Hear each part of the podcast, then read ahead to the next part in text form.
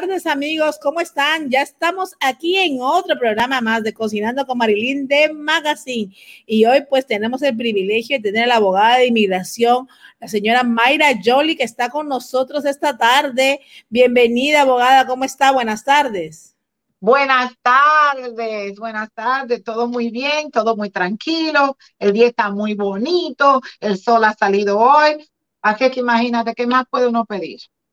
Eso es verdad. No podemos pedir más nada porque ya amanecer siempre es ganancia, decimos. Sobre todo el día está maravilloso aquí en la ciudad de Miami, de donde transmitimos nuestro programa. Abogada, la hemos pues obviamente invitado el día de hoy porque hay tantas preguntas, tantas especulaciones, tantas cosas y las personas quizás de alguna manera dentro de Estados Unidos y fuera de Estados Unidos ya piensan que habrá obviamente una reforma migratoria. Y también obviamente tenemos por otro lado el caso de que el expresidente Donald Trump firmó pues esta, vamos a decir, parar la deportación por lo, para los venezolanos por 18 meses. Pues podemos, queremos que usted nos explique en qué consiste, quiénes aplican y cómo es que se darían las cosas de ser así todo esto. Bueno, vamos a empezar por lo que hizo eh, nuestro presidente Donald Trump. parar las deportaciones por 18 meses. Y date cuenta de que si eso beneficia a los venezolanos, hay que determinar cuáles son los venezolanos que se benefician de esto. Si las deportaciones van a ser paradas por 18 meses, eso significa que aquellas personas que están en la línea, en la, en, prácticamente caminando la tabla para ser deportados. Esos son los que se van a beneficiar de esto. Porque si un venezolano está en los Estados Unidos, entró con una visa de turista a mediados del año pasado, no se ha podido ir. Tiene una razón valedera porque la que no se ha podido ir, porque por como razones del, del cuento del COVID, porque serán los aeropuertos, porque tal cosa. Entonces los 18, estos 18 meses benefician a estas personas que ya llevan prácticamente casi 12 de los 18 meses tales o beneficia a aquellas personas que están en los centros de detención o peleando sus casos, sus casos ya han sido determinados y ahora no se va a ejecutar esas deportaciones por 18 meses. Es la única forma que ustedes pueden, que pueden pensar esto beneficia a tal persona si es que la persona está en ese peligro para salir de los Estados Unidos. De otra manera, la persona está caminando por aquí, por la calle, 18 meses, 20 meses, 3 años es lo mismo. Ahora, en cuestiones con esto de el, el señor Robbie, Ten que ha firmado una orden ejecutiva, un decreto presidencial, en el cual eh, las personas no serán deportadas por 100 días. Lo que se pregunta es esto, ¿qué pasa en el día número 101?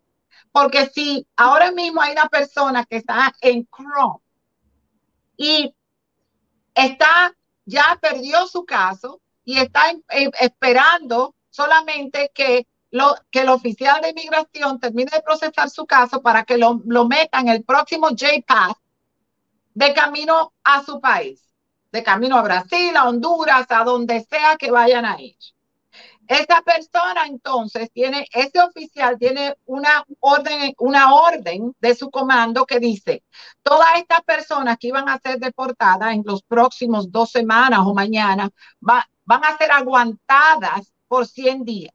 A este momento, esa persona que está ocupando, esa persona que está ocupando una cama en el centro de detención, ¿qué va a hacer?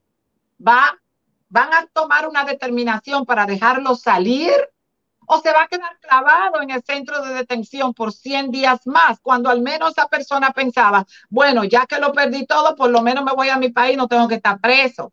Entonces ahora están detenidos. Va a haber una determinación de custodia en los próximos 30 días, en la próxima semana o en los próximos 90 días. Si la persona está detenida en el centro de detención y la persona perdió su caso, se toma por lo menos 90 días en lo que somete la apelación, en lo que el hacha va y viene, en lo que decide el board de apelaciones, porque lo ponen en lo que se llama el fast track.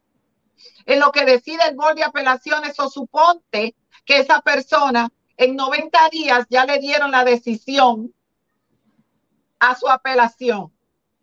10 días se toma para que hagan el papeleo, para que lo monten en un avión y lo manden para su casa.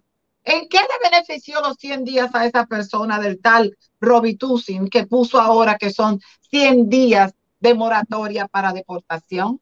Señores, cuando alan por un lado, desarropan por otro lado. Aquí se prometió reforma migratoria. No es una acción ejecutiva que de, repente le van a poner una traba, una, injunction, sin, dado que las, las, las ah, decisiones ejecutivas presidenciales por decreto son, se dice que son ilegales, porque las de Donald Trump fueron ilegales. Entonces, son ilegales, ¿no? ¿Hasta dónde vamos a llegar legislando por decreto? Aquí hay que dar una reforma migratoria porque eso fue lo que Robinete dijo que iba a dar. Entonces, ponte a pensar. Robinete era el vicepresidente cuando Barack Obama y se tomaron ocho años empujando una reforma migratoria que se fue Barack Obama y nunca se hizo, ni se habló, ni se determinó. Ahora viene el Robitosin era el, vicepresidente. Ahora es el presidente. Él echó la culpa a Barack Obama en esa ocasión, diciendo que él no tenía potestad para empujar a Barack Obama a que determinara o cumpliera con la reforma migratoria que prometió. Entonces, ahora que él está en el lado del volante, él va a tener que dar esa reforma migratoria, porque ahora mismo ya él duró ocho años viendo cómo esa reforma migratoria iba a trabajar, de manera que ahora es fácil para él empujar esa reforma migratoria, no proponerla, porque yo hasta matrimonio proponen los hombres. Y de esto a la boda pasa mucho tiempo y muchas mujeres por el medio y ese matrimonio se desbarata. Así es que una propuesta matrimonial no es lo mismo un matrimonio. Ahora mismo, la reforma migratoria tiene que estar no propuesta, lista para ser firmada, porque aquí no hay, no hay ningún, ninguna piedra en el camino. Está la Casa Demócrata, está el Senado, mayoría demócrata, y está el, Congreso, eh, la Casa de Representantes, mayoría demócrata. De manera que ahora mismo la reforma migratoria va ya, ya que la firme. No es el cuento, porque el cuento de que yo quería y tenía buenas intenciones, de esas buenas intenciones está cubierto el infierno. Hoy es reforma migratoria y ya. Aquí no hay negociación. Aquí no hay filibusters. Aquí es reforma migratoria. Punto. De manera que exigimos una reforma migratoria hoy. Así es. Definitivamente que sí, doctora. Eh, abogada, hay muchas, muchas personas que están comenzando a preguntarse y hay mucha gente que quizás se encuentra también fuera de Estados Unidos y al encontrar estas noticias que salen por todo el mundo, obviamente en, esto, en estos últimos dos días, se están comenzando a movilizar y a salir de sus países en busca de ese sueño, de esa posible reforma. ¿Qué usted le podría decir a esas personas? Porque en realidad están viniendo a algo que todavía, como usted dice, no es una realidad. Ok. Eh, la cuestión es esta. Todas estas personas, las caravanas saliendo de, esta, de Sudamérica de camino a los Estados Unidos, eso no es nuevo. Lo que sí se usa dependiendo a quién le convenga. Ahora mismo a, a en, la administración pasada le convenía a los medios de comunicación empujar que las caravanas se estaban formando. No era para beneficiar al presidente Donald Trump, sino para, para tratar de poner en evidencia que las personas iban a venir a juro, no importa lo que Donald Trump dijera. Las personas iban a venir a juro porque América es de todo el mundo. Y el problema era el presidente Trump. Entonces, si esa es la cuestión, el día de hoy no puede haber ningún problema con, la, con que estas personas estén de camino a los Estados Unidos a buscar lo que se les perdió. A ellos se les perdió el sueño. Y Robinete les dejó saber a ellos que si él ganaba o lo instalaban o empujaba o se sentaba en la Casa Blanca, todos iban a ser bienvenidos. Hubo, había una película que se llamaba God Almighty uh, con Jim Carrey. Jim Carrey quería ser Dios. Le dieron gusto para ser Dios.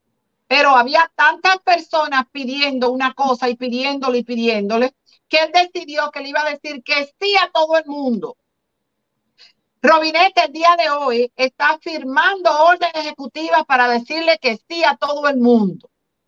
Por un lado dice que sí, porque hay una persona que dijo, yo quiero que mi vecino se muera. Y él dijo que sí, eso le concedió. Pero ¿qué pasa? Este vecino le pidió a, a Robinete, bueno, yo quiero que la casa de mi vecino se queme con todo el que está dentro. Se le dijo que sí, so ahora tú ves dónde estamos. No podemos pensar que vamos, bueno, el primer día voy a desbaratar todo lo que hizo el anterior y eso es gobierno. El día de hoy, con un plumazo, el día de ayer, Robinete desapareció más de 11 mil puestos de trabajo. Desaparecieron del ámbito. 11 mil puestos de trabajo cuando decide que en los pipelines, que el proyecto grandísimo que tenía ese para hacer ah, excavaciones para transportar petróleo y así hacer hacer los Estados Unidos eh, enérgicamente independiente, él decidió que va a acabar con esto. Al acabar con eso, dijo sí a aquellas personas que querían salir de ese proyecto. Pero entonces ahora acabó con 11 mil puestos de trabajo. Mató un insumo de en general, generando de generación de nóminas de unos, no sé, maybe 10, 15 billones de dólares. Acabó con 8 mil trabajos de unión, uniones de trabajadores. Entonces, en este momento, ¿cómo, cómo, cómo determinamos este, este movimiento? Eh, las personas que el día de hoy perdieron su trabajo basado en la nueva administración de Robinete que a base de plumazo está, está desbaratando con los pies lo que se hizo con, una con las manos. En eso vamos a quedar con la reforma migratoria también. En fe, que tenemos fe, que todo cambiará o no, claro, porque con fe es que llevamos un año con todos los negocios cerrados, con fe. Aquí estamos viendo que tenemos una, un cambio en la administración, pero entonces el cambio es para mejor o para peor. Y no es para decir, no, hay que dar tiempo. Tiempo es lo que no tenemos, mi hermano. Si él dijo que iba a haber una reforma migratoria es porque ya él tiene un plan. Y nadie le va a meter traba, ni el Senado ni la Casa. Reforma migratoria. Ahora, ojo, las personas que vienen buscando esa reforma migratoria ¿Cómo ellos justifican? ¿Qué, qué documentación van a mostrar para, para, para poner en evidencia que ellos sí merecen ser cubiertos por esa reforma migratoria, que ellos sí estaban aquí, que ellos sí tienen más que perder que los veinte y pico de millones de personas ilegales que están dentro de los Estados Unidos. Es muy bueno patear la lata y decir la culpa era de fulano. Ahora estos son una, una espera para ver si nos van a dar algo para estos inmigrantes ilegales. Mientras, el día número 101 van a seguir deportando en masa. Ya pasamos por aquí. Durante Obama se habló, se habló, se habló, se habló, y que muy compasivo para todo el mundo, y que esto es la moral, la ética, es lo moral que hacer, que hay que reunir a la familia, ¿correcto? Pero sin embargo, los abogados de inmigración estábamos, ya tú sabes, eso era el picoteo más bueno que había. Porque entiende sacando gente, sacando gente, la familia viniendo y la cuando hay una emergencia que hay que se lo van a deportar, bueno, ya usted sabe, son cinco mil para parar eso ahora mismo y qué tal. Así es. Entonces, ¿quién estaba haciendo billetes? Todos los abogados de inmigración con Obama estaban haciendo billetes, con, con Donald Trump no, hicimos tanto billetes porque Donald Trump eh, no estaba, no, la, la movilización de gente saliendo no era mucha. Pero sin embargo, hay abogados de inmigración que se beneficiaban con eso de las visas de trabajo, las visas de inversionista, pero si aquí no hay trabajo para lo que estamos aquí, si las inversiones no van a, no van a dar, no van a dar a colación porque los negocios están parados. Entonces, esos abogados de inmigración no estaban muy contentos con la cuestión de que no hay, no hay visa de trabajo de inversionista y vainas así para venir para los Estados Unidos. Y tampoco había justificación para decir, no, porque pues, esto es una visa de trabajo para fulano que venga a trabajar cuando la gente que está aquí está sentada sin hacer nada. Una visa de inversionista cuando aquí no hay un negocio que se esté moviendo porque todo está parado. ¿Viste dónde estamos? El día de hoy, no, bueno, la administración del presidente Trump hubo una, una moratoria en los viajes a los países, de los países que eh, importan terrorismo o que apoyan el terrorismo, los países musulmanes. ¿Cuánta gente no fueron a quejarse al aeropuerto que eso era inconstitucional, que era ilegal y lo pelearon por todas partes? ¿Correcto? ¿Qué pasa? El día de hoy, Robinete ha dicho, no, esa, esa restricción en viajes se va. Ya pueden entrar todos, por un lado.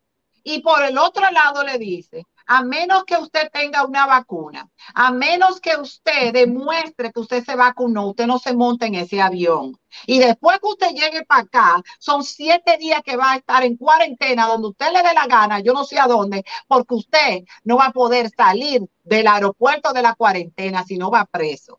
Entonces dime cuál es la diferencia entre el travel ban que deja que la gente se quede en su país, que no venga para acá, porque le dijeron no salga de allá porque esto está pasando, a este que venga y le diga, y eso que están diciendo que el travel ban hay que, hay que eliminarlo porque eso es, eso es, eso es eh, demasiado inhumano no permitir que la gente se pueda reunificar con su familia. Entonces, no es inhumano que tú hagas que las personas tengan que vacunarse obligatoriamente contra su religión o su voluntad, porque si los musulmanes siempre tienen una vaina rara. Entonces ellos no pueden tomar, coger infusión de sangre a veces o por razones religiosas y qué tal, pues tú lo estás obligando a, a que se metan en su cuerpo algo que ellos no quieren o si no, no van a venir a ver a su familia. Y después que se monta en el avión, tú lo vas a obligar, en el avión tú lo vas a obligar a que estén tapados y después cuando aterrice va a durar siete días separado de su familia.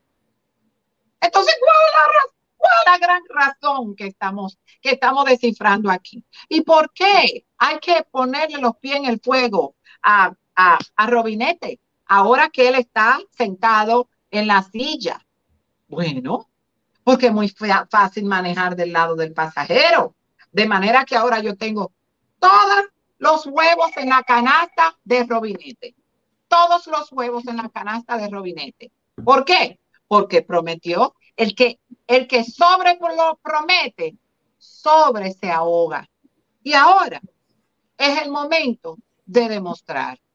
Vamos arriba, pueblo. Si ustedes van a salir de South America pensando que aquí le van a dar, bueno, se van a dar contra una pared y no el muro, se van a dar contra una pared porque los que están aquí adentro ya llevan años esperando. Y los que están afuera esperando que eh, que aparezca un número de vistas para que ellos, su caso esté maduro para entrar para los Estados Unidos, tampoco está muy contento. Porque no hay forma que tú le digas a un cliente, bueno, tú sabes qué, ahora tu caso se atrasó y yo no sé por qué. El cliente no va a estar contento con eso. Definitivamente que sí, doctora. Mucha información y mucha cosa y mucha tela todavía como se dice, para ver en los próximos días y los próximos meses. Yo no creo que vayan a ser meses, yo digo en los próximos días, como se están suscitando las cosas y como se están dando las cosas allá, pues obviamente un nuevo gobierno, pero estaremos obviamente pendientes y la estaremos eh, extendiendo otra invitación para que nos diga así al punto y al claro y sin guante, como se dice, las cosas claras, porque esa es la mejor manera de que las personas de alguna manera también entiendan y obviamente no caigan en todas estas cosas que pueden estar pasando y estafas y quizás a la gente en otros países también les dicen, ven, te cobro tanto que ya está seguro tus papeles y la gente en realidad cae de incauta. Entonces, para evitar todo este tipo de cosas, necesitamos profesionales como usted que nos da obviamente siempre eh, las preguntas, obviamente, y nos responde todo lo que está pasando de primera mano. Usted que es una abogada de inmigración y obviamente está al tanto de todas las leyes que van saliendo al momento, como se dice, del horno. Las, eh, las que van saliendo al momento y no solamente las que salen en los medios de comunicación, porque es muy bueno decir, no, viene una reforma migratoria. Ay, sí, usted califica, haga todo esto. Cuando llaman, cuando ellos me llaman, no, doctora, que la estoy llamando por lo, la noticia nueva que salió. ¿Cuál noticia? Porque yo tengo que saber qué es lo que ellos saben primero. ¿Cuál noticia? No, que dicen de los 100 días a ver si me beneficia. Digo yo, ¿por qué tú pensarías que te beneficia? ¿Tú estás detenido? No, pero es que a ver, a ver si, si yo caigo en eso, porque dijeron que es una reforma de 100 días. Oye, ¿para dónde llega la falta de información? Entonces, a este momento yo les voy primero, primero desmenuzando la información que ellos tienen, preguntándole de dónde la sacaron y luego dejándoles saber que del Congreso aquí no ha bajado absolutamente nada. Y si no hay una directiva, si no hay un documento que diga empiecen por aquí, si no hay dinero envuelto de cuánto te va a costar, cuáles van a ser los fees de inmigración, entonces no hay nada. Ahora mismo se habla de que hay un, hay un camino a ciudadanía con cinco años, después tres años, en ocho años todo el mundo es ciudadano. Bueno, empecemos por el principio. ¿Cómo se llama el formulario que hay que someter? Porque tiene que haber el desorden, tiene que ser por lo menos organizado. Si vamos a dar ciudadanía a todos, tiene que haber un orden para cómo darle la ciudadanía a estas personas. Nosotros estamos viendo que se está armando un gabinete, un gabinete con una administración nueva que ya no se sabe si es de cartón o de verdad. Entonces están trayendo todas las personas de antes, por ejemplo, director del Departamento de Homeland Security, Alejandro Mayorkas. Perfecto, traigan, oh my God, latino, era, era descendiente cubano, lo mejor que hay. Alejandro Mayorkas tiene un lío montado, porque Alejandro Mayorkas ha sido, está, está estuvo involucrado en un lío que hubo que estaban eh, dando visas de inversionistas, dando, entregando visas de inversionistas a cambio de qué. No estamos hablando que le estaban dando parol a Palo de los Palotes, que llega, lleva aquí tiempo enterrado. No, Estamos hablando de que estaban entregando visas de inversionistas. Esto es el billete como entra. Una persona viene de Suiza, quiere invertir un millón de dólares para que le den su residencia. Entonces Mallorca le daba esa visa de inversionista. Y esta es la persona que viene para el Departamento de Homeland Security. Entonces tú me vas a decir a mí, si empezamos con un camino limpio. ¿Qué le queda a los que están aquí que no tienen dinero? Las familias que están aquí clavadas en Los Cayos, en Fort Myers, en, en, los campos, en Miami, esa gente no tiene dinero, esa gente se paga y viven el día a día el billete. Entonces, eso no son los que van a poder accesar una visa de inversionista eh, eh, entregada como pan caliente por el director del Departamento de Homeland Security, Mr. Mallorcas. So, por ahí que vamos, señores. Aquí hay corrupción y también erosión a todos los niveles. Inmigración es el más fácil para sacarle a la gente, antes o después. Así es. Bueno, doctora, muchas gracias por estar esta tarde con nosotros. Gracias por toda la información que nos ha dado pues ya saben, pueden encontrarles todas sus plataformas digitales. En Facebook la encuentran como Mayra Jole Immigration Attorney, también en Instagram y obviamente, pues en sus oficinas, como siempre, la doctora y abogada Mayra Jole está para atenderlos de la mejor manera y explicarles las cosas como usted necesita saberlos. Muchas gracias, doctora. Esperamos tenerla próximamente con nosotros aquí. ¿Cómo están? Aquí estamos con otra ganadora del programa de Cocinando con Chef Marilyn y Marisol Sin Filtro de todos los martes a las 2 de la tarde, que no se lo pueden perder. Y hermosa mujer que se acaba de ganar este hermoso libro para que pueda leer esta historia besada por el éxito. Y ella está besada por el éxito porque miren la máscara, miren para allá tenemos la mascarita también. Espero que te guste y a ver si quieres decirle algo al público que está allá afuera. bueno, mi nombre es Tracy, los saludo hoy presentando el libro de Marisol. Es todo un éxito, ya que está besada por el éxito. Creo que es un libro muy excelente, lo deberían de leer, lo deberían de comprar, apóyenla que también ustedes se pueden besar por el éxito. También ya que las tengo aquí, tenemos el glow, miren cómo brilla, está espectacular, lo tienen que coger. Además, el gloss las va a dejar bellas, más de la que ya son. Los urjo que vengan y se pongan bellas, ya que el libro los va a besar con éxito. ¡Ay, qué linda! ¡Ay! Buenas tardes amigos, seguimos aquí, pues tenemos con nosotros al abogado Héctor Benítez Cañas, abogado de inmigración y experto en leyes, quien podrá aclararnos con detalles el futuro de los inmigrantes en USA para los próximos cuatro años. Bienvenido abogado, buenas tardes, ¿cómo está? Muy buenas tardes, ¿cómo estás tú? ¿Cómo está toda tu audiencia? Bien, todo bien, todo bien. Preocupados un poquito con todo lo que está pasando y obviamente todo lo que, pues, obviamente se dicen en las redes, en la televisión, en las noticias y en realidad, obviamente es un tema que siempre a los latinos nos, nos pone mal. Vamos a decir el tema de inmigración. Cuéntenos, abogado, qué es lo que hay sobre la mesa en las últimas, vamos a decir, 48 horas. Eran las últimas 48 horas, digamos que se han venido dando este, los aspectos más importantes en este momento. Es que se acaba de dictar el día de ayer un, una, digamos, una especie de memorándum también o una providencia administrativa por parte del Departamento de Homeland Security, donde estableció una suspensión o una pausa a cualquier deportación por los próximos 100 días.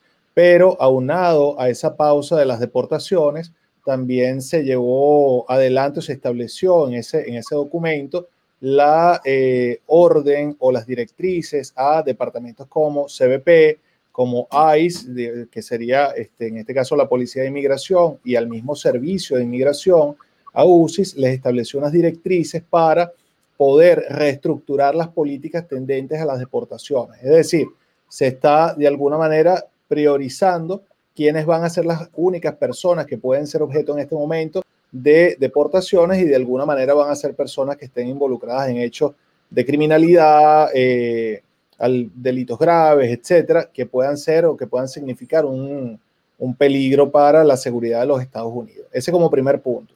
El segundo punto, eh, en el fact sheet del, del grupo este, que acompaña al nuevo presidente Joe Biden, pues se presentó lo que sería una propuesta de ley o un bill al Congreso de los Estados Unidos a los fines de hacer una reforma a la ley de inmigración existente.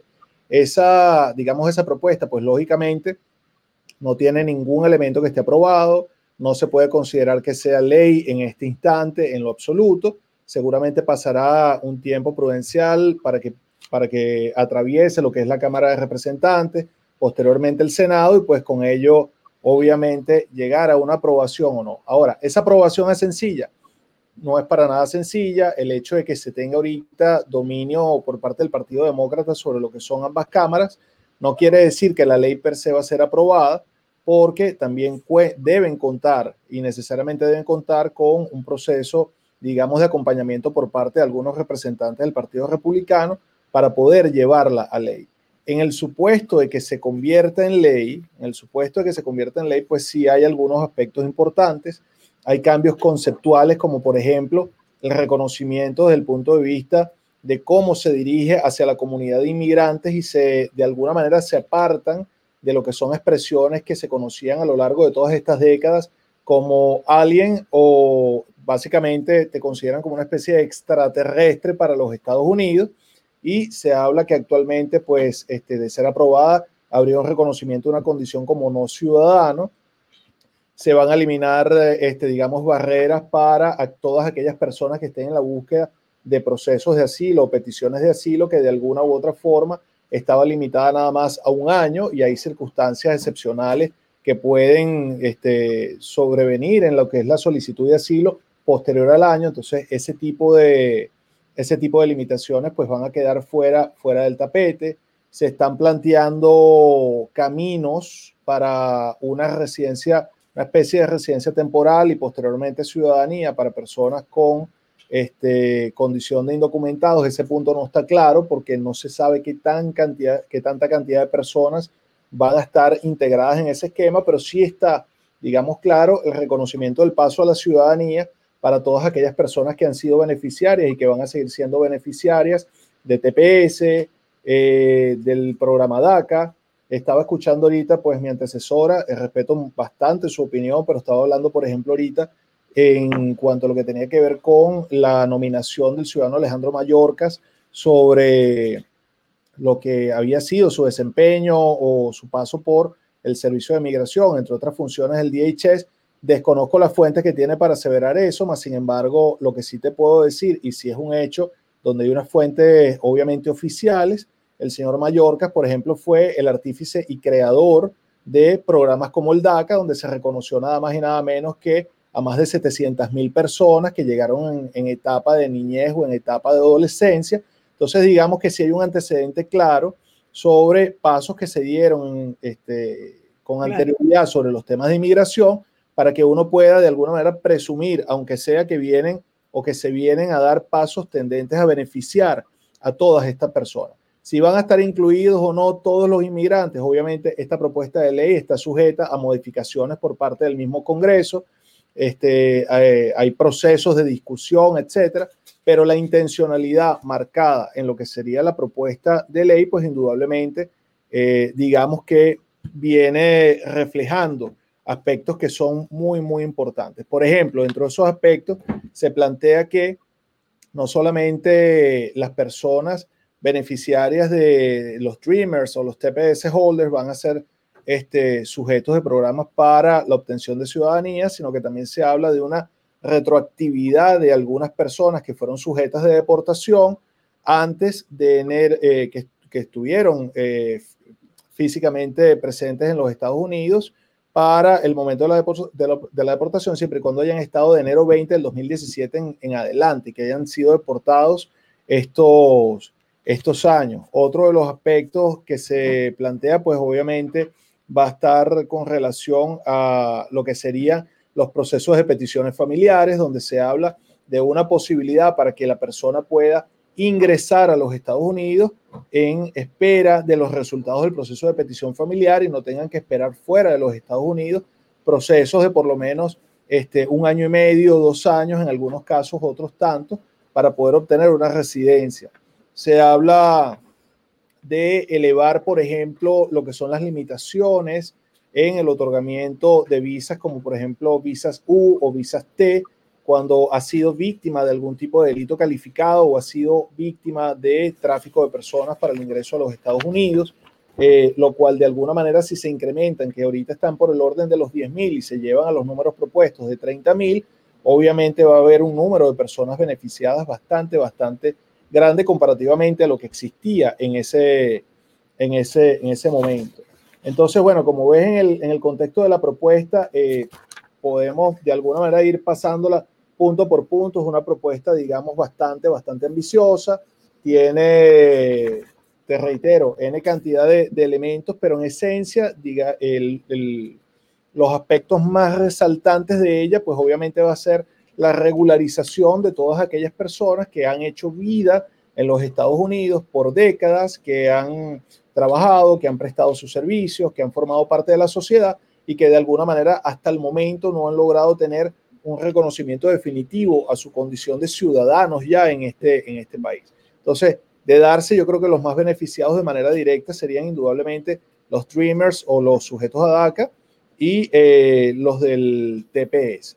Por otro lado, en cuanto a lo que tiene que ver con la comunidad venezolana, y lo digo como venezolano, eh, se aprobó un documento importantísimo, lo aprobó el presidente Trump justo antes de su salida del gobierno, el día, el día 19, que es la figura del, del DED o el, defer, el, el Defer eh, Enforcement of Deportation, ¿ok? Y esa figura básicamente lo que viene es a proteger de cualquier posibilidad de llevarse adelante, ¿ok? Un proceso de, no de llevar adelante el proceso de deportación, porque los procesos van a seguir igual, sino de poder ejecutarse en contra de un ciudadano venezolano una deportación durante la vigencia de estos 18 meses. ¿Ok? Entonces, no va a importar cuál sea la condición que esa persona tenga en los Estados Unidos, siempre, ojo, siempre y cuando haya estado presente desde el 20 de enero, es decir, desde hace dos, tres días en adelante, y que no haya sido objeto, por ejemplo, de deportación antes del 20 de enero del, del 2021, que no tenga causales de inadmisibilidad como, por ejemplo, crímenes felonías o más de o dos o más misdemeanors o faltas, digamos, faltas graves. Eh, eh, que no tengas dentro de los elementos, perfecto, que no haya sido condenado, que no haya sido deportado antes del 20 de enero, que no haya sido sujeto a extradición. Esto, digamos, ya son eh, una cantidad de personas muy, muy limitadas que pudieran estar englobadas dentro del tema de, de la extradición. Pero yo creo que lo más importante es que estarían todos los que estén físicamente en los Estados Unidos, en el caso de la comunidad venezolana, estarían protegidos de aquí en adelante por un lapso de 18 meses mientras se mantenga la vigencia de este DED. ¿Ok? Abogado, y lo que nos preguntan mucho es que si en este, estos 18 meses también incluye que algunos que no tienen permiso de trabajo pudieran tenerlo o no. Mira, esto te lo, te lo pongo desde este punto de vista. Muchos están afirmando en redes sociales, en medios de comunicación, que las personas sí van a tener permiso de trabajo. Particularmente yo, yo, trato de tener una posición un poco más prudente sobre el punto porque todavía el Servicio de Inmigración y el DHS no ha establecido los lineamientos para poder obtener ese permiso de trabajo. ¿Ok?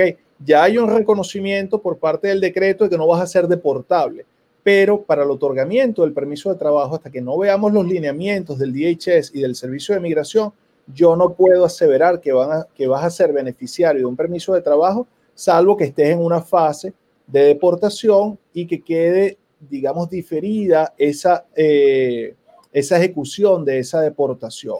Te pongo como ejemplo, en el caso de Liberia, los ciudadanos eh, de, Liberia, este, ellos también son beneficiarios de un DED, ¿ok? Y particularmente para el otorgamiento de los permisos de trabajo, cuando usted revisa la página del Servicio de Migración, usted va a observar que en cuanto a lo que es la planilla 765, el criterio de elegibilidad, entre otros, es que el ciudadano demuestre haber sido eh, beneficiario de un proceso de TPS aprobado porque antes gozaban de un TPS. Nosotros no sabemos qué va a decir el Servicio de Inmigración con relación a los ciudadanos venezolanos. Entonces, tenemos la protección para que no puedan ejecutar este, una, una deportación en contra de un ciudadano venezolano, sí, la, la protección ya existe. Si estás dentro de los criterios de elegibilidad, tienes la protección de aquí en adelante por 18 meses. El permiso de trabajo lo puedes obtener de una vez. Yo no me atrevo a someter una planilla en este momento de permiso de trabajo hasta que no vea lo que son los instructivos que establezca o los lineamientos que establezca el Servicio de Migración para que diga cuáles son los criterios de elegibilidad. ¿Por qué? Porque al someter esa planilla activo el sistema de migración, yo no sé si van a establecer un fee de migración, muy probablemente no, pero no sé si lo van a establecer para este DED, no sé si nos van a pedir que tengamos una condición específica dentro del país para el otorgamiento, me explico, si ya estás o no con una orden de deportación en tu contra, o si por el contrario le es aplicable a cualquier ciudadano venezolano porque ya tiene la protección. Es decir, tengo que ver cuál es el criterio de elegibilidad que establece el Servicio de Migración y el Departamento de Seguridad Nacional, el DHS, para poder hacer un requerimiento de esa naturaleza. Yo sugiero, en este caso, a los ciudadanos venezolanos, pues que indudablemente tengan un poquito de prudencia, aguanten por unos días, porque muy probablemente esa determinación se va a hacer en los próximos días. Entonces, no sometan nada en este momento hasta que ese lineamiento esté definido. Claro, entonces hay que esperar, los venezolanos lo que deben hacer prácticamente es esperar un poco a que todo esto esté más claro y obviamente puedan hacer eh, sus reclamaciones si tuvieran que hacer eh, trámites para permiso de trabajo y todo eso. Sí, señor. Ahorita va a ser importantísimo, por ejemplo, en el caso de los ciudadanos venezolanos que estén en centros de detención, porque va a ser un elemento muy persuasivo el hecho de ser beneficiario del DED, porque perfectamente se le va a poder plantear al juez de migración, mire, si ya yo soy beneficiario de un DD que es por 18 meses, así usted me imponga a mí una orden de deportación, igual yo voy a estar protegido ya por la orden. No hay una justificación para que usted me mantenga a mí en un centro de detención durante ese tiempo. Entonces, pues obviamente sí va a haber una, una cantidad importante de beneficios a través de la aprobación de este DD. Pero específicamente en lo que tiene que ver con el permiso de trabajo, yo le pido a la comunidad venezolana, pues sencillamente que espere unos días. No es que van a esperar toda una vida ni nada por el estilo. El servicio de migración debe estar por publicar este fin de semana, probablemente principio de la semana que viene, cuáles van a ser los lineamientos y requerimientos para poder aplicar el permiso de trabajo. Muy importante, sobre todo para que las personas estén claras que en este momento no se puede hacer esta aplicación. Vamos a decir hasta hoy viernes, que estamos acá en el aire. Todavía en el fin de semana o la próxima semana, como usted dice, abogado, ya van a salir más noticias para que las personas puedan, puedan hacerlo. Y de ser así, hay personas, eh, ¿hasta qué punto sería el límite de las personas que entraron al país? Porque quizás hay personas que también están llegando recién en estos momentos o en los próximos días. ¿También podrían aplicar a eso? Mira, aquí particularmente lo que, lo que tiene que ver con los criterios de eh, exclusión, ¿ok? Establece que las personas que no hayan residido continuamente en los Estados Unidos desde el 20 de enero del 2021 quedan excluidos. Entonces, pues obviamente, este, no van a estar sujetos a este tipo de beneficios. Se supone que es para todos los que estaban haciendo vida residiendo en los Estados Unidos antes del 20 de enero del 2021.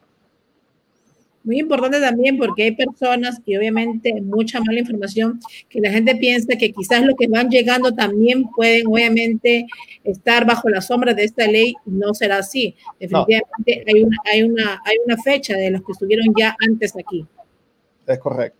Es correcto. De hecho, si, me permites, si me permites muy rápidamente puedo nada más mencionarte los puntos para las personas que están excluidas de este de este memorando Dice los que hayan regresado voluntariamente a Venezuela o a su país de última residencia, los que no han residido continuamente en los Estados Unidos el 20 de enero, los que son inadmisibles bajo la ley de inmigración, causales de inadmisibilidad comunes, como el hecho que hayas cometido delitos, el hecho que ya hayas sido, tengas una deportación previa, etcétera, que te vuelva, te haga inadmisible para el país, que hayan sido condenados por una felonía o por dos o más eh, misdemeanors, ¿ok? O delitos menores cometidos en los Estados Unidos, que hayan sido deportados, excluidos o removidos antes del 20 de enero del 2021. Tú sabes que este es un punto importantísimo porque particularmente eh, en los Estados Unidos o los Estados Unidos ha dictado una cantidad enorme en el caso de los procesos, de los procesos de asilo de los ciudadanos venezolanos, de órdenes de deportación que a la fecha están firmes. Lo que sucede, o como lo llaman aquí, son finales. Lo que sucede es que no han podido ser ejecutadas porque no hay un país receptor, tomando en consideración que hay un rompimiento de las condiciones eh, de, vínculo, de vínculo diplomático entre, entre ambos países. Entonces, todas esas personas están acá, tienen decisiones finales, tienen decisiones en su contra de deportación, sencillamente no las han podido ejecutar. Todas esas personas, todas esas personas, aunque estén físicamente en los Estados Unidos, si ya tienen una orden de deportación final en los términos del decreto, quedan excluidos de su aplicabilidad y no van a poder optar a este tipo de beneficio. Muy importante toda esa información. Eh, abogado, por aquí también nos preguntan que eh, los centroamericanos sobre el TPS, si hubiera una reforma migratoria, ellos serían los llamados primeros, obviamente, a obtenerla, ¿no? Sí, de hecho, de hecho, más allá de la reforma migratoria, ya se habla en el contexto de los centroamericanos del hecho de reinstaurar los programas de TPS que habían sido suspendidos.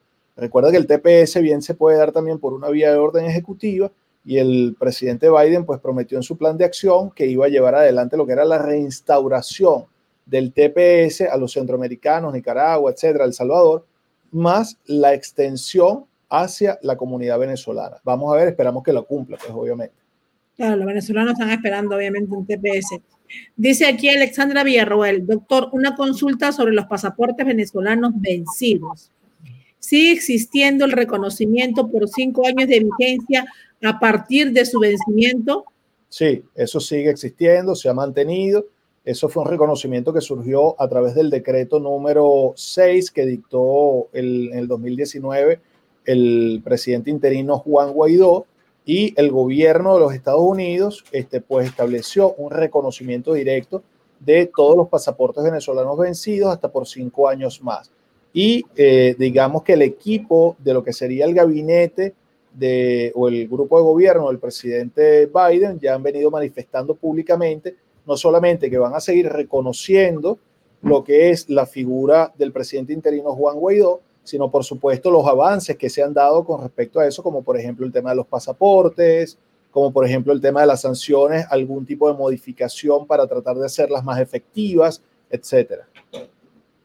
Importante, porque tenemos mucha gente que también se encuentra fuera, obviamente no está dentro de Estados Unidos, pero está en otros países y son venezolanos y nos han hablado mucho del pasaporte vencido que tienen problemas con eso.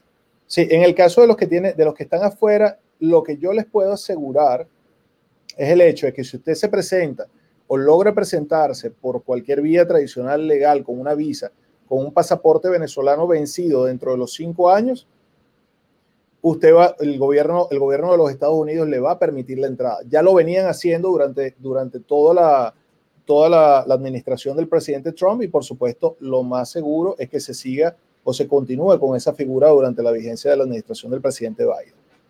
Muy importante, abogado. Mucha información de primera mano. Abogado, nos gustaría que nos des un teléfono también. Sí.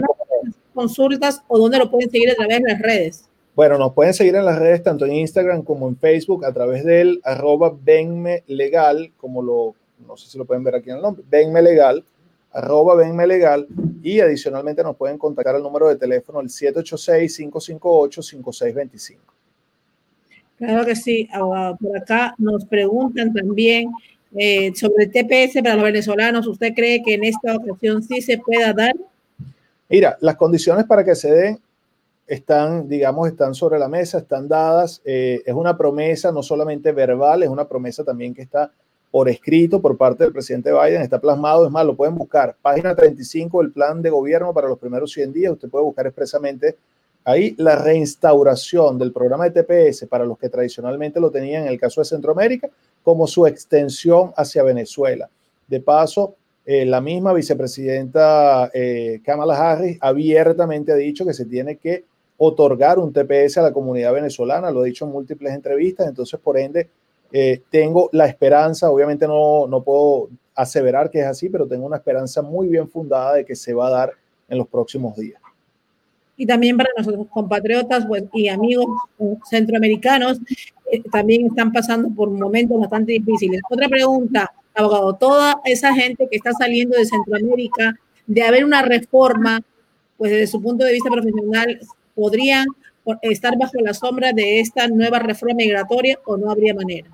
Mira, yo no sé si va, yo no sé si va a haber manera o no, pero sí, sí no me gustaría de alguna forma que se tergiverse la, la información que se está mandando a la comunidad de inmigrantes, porque una cosa es toda la comunidad de inmigrantes que está bajo una condición, digamos, de ilegalidad o, bajo la sombra dentro de los Estados Unidos con relación a los que se encuentran en este momento fuera de los Estados Unidos.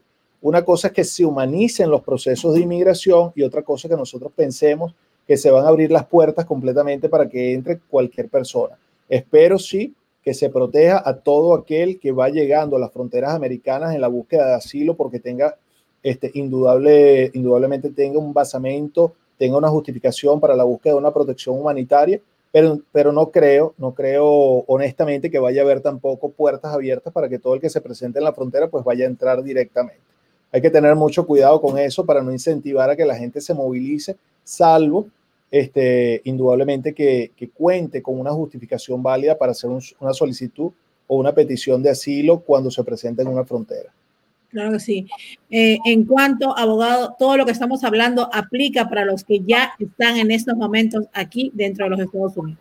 Mira, los términos de la propuesta, te reitero, básicamente yo lo que he visto es el fact sheet este, presentado por el equipo de gobierno, el contenido completo de lo que es la propuesta de reforma no es muy, no es muy, no es muy claro en, en ese aspecto, pero pareciera que se está buscando un paso para que todas aquellas personas que estén en condición de ilegalidad, pero que demuestren haber hecho una vida sana dentro de los Estados Unidos, una vida ciudadana dentro de los Estados Unidos, la puedan tener. Se habla de que las personas que hayan cumplido con el pago de sus taxes, las personas que no tengan delitos, las personas que este, obviamente hayan mostrado un comportamiento ciudadano en su día a día a lo largo de los años, por ende creo que sí van a estar incluidos dentro de este proceso. Yo escuchaba anteriormente que se habla de que no han dicho qué planilla. Mira, de verdad créeme que lo que menos me interesa en este momento es qué planilla se va a utilizar para poder aplicar a eso, porque lo que me interesa es que exista el reconocimiento de que esa fase se pueda llevar adelante, ¿ok? y lo que es el, el, otorgamiento de las planillas o a través de qué instrumento o forma se va a llevar adelante, pues eso obviamente lo va a definir el mismo servicio de migración, muy probablemente será la misma N400, serán las I485, las que tradicionalmente se vienen manejando, porque es una experiencia ganada a lo largo de los años que se van plasmando en esa forma, ¿ok? No, no creo que vayan a cambiar tanto. Ahorita se está cambiando es el basamento jurídico, no la forma, el basamento jurídico con el favor de Dios CD para poder concretar esos pasos. Claro que sí. Abogado, también algo que nos estuvieron preguntando por aquí hace rato, ¿qué consejos le darías para las personas que estén dentro de los Estados Unidos y quizás cuando vayan a estar, cuando salen las leyes, ellos qué necesitarían presentar? Usted habló algo de impuestos, taxes, cosas. Buscar, buscar, sí, buscar, la, buscar, la manera, buscar la manera de llevar un registro de la presencia que se tiene en los Estados Unidos, de demostrar cuánto tiempo se tiene en los Estados Unidos y aparte de la cantidad de tiempo que tengas, obviamente, te reitero, el comportamiento ciudadano y eso lo demuestras con no haber tenido delitos, haber cumplido con el pago de tus impuestos, que es sagrado aquí en, en, este país. Y yo creo que con esos elementos, este, de alguna manera, de darse los términos que está plasmado eh, de alguna manera en la propuesta, muy probablemente van a ser beneficiados por, por estos cambios. Claro que sí, abogado. Bueno, abogado, muchas gracias, obviamente, por estar esta tarde con nosotros dando información de primera mano. ¿Podrían repetir sus teléfonos para las personas que están en sintonía y quizás quieran hacerle alguna consulta? Con todo el gusto del mundo. El número de teléfono de mi oficina, que es Venme Legal, sería el 786 eh, 558 5625 y el arroba Venme Legal, que nos pueden ubicar tanto en Instagram como en Facebook. Claro que sí, abogado. Muchas gracias, abogado, por estar esta tarde con nosotros. Esperamos, en medida de lo posible, que en las próximas semanas tengamos algo más, eh, vamos a decir, concreto sobre para nuestros hermanos venezolanos, sobre las leyes de lo que está pasando. Sí, señor, para los hermanos venezolanos y pues para todos, todos los inmigrantes, que obviamente estamos en la búsqueda de, de un futuro mejor. Te lo digo como inmigrante. Claro que sí, todos somos inmigrantes y sabemos cuando no tenemos, obviamente, no estamos de alguna forma legal, que no es fácil estar en un país. Sí, señor, así es. Así Muchas es. gracias, abogado. Que tengan buenas tardes. Igual, buenas tardes. Amigos, los espero hoy a las siete y media de la noche con una gran cantante peruana, Jessica Zarango, y también una periodista desde Madrid. Nos esperamos a las siete y media de la noche. Gracias.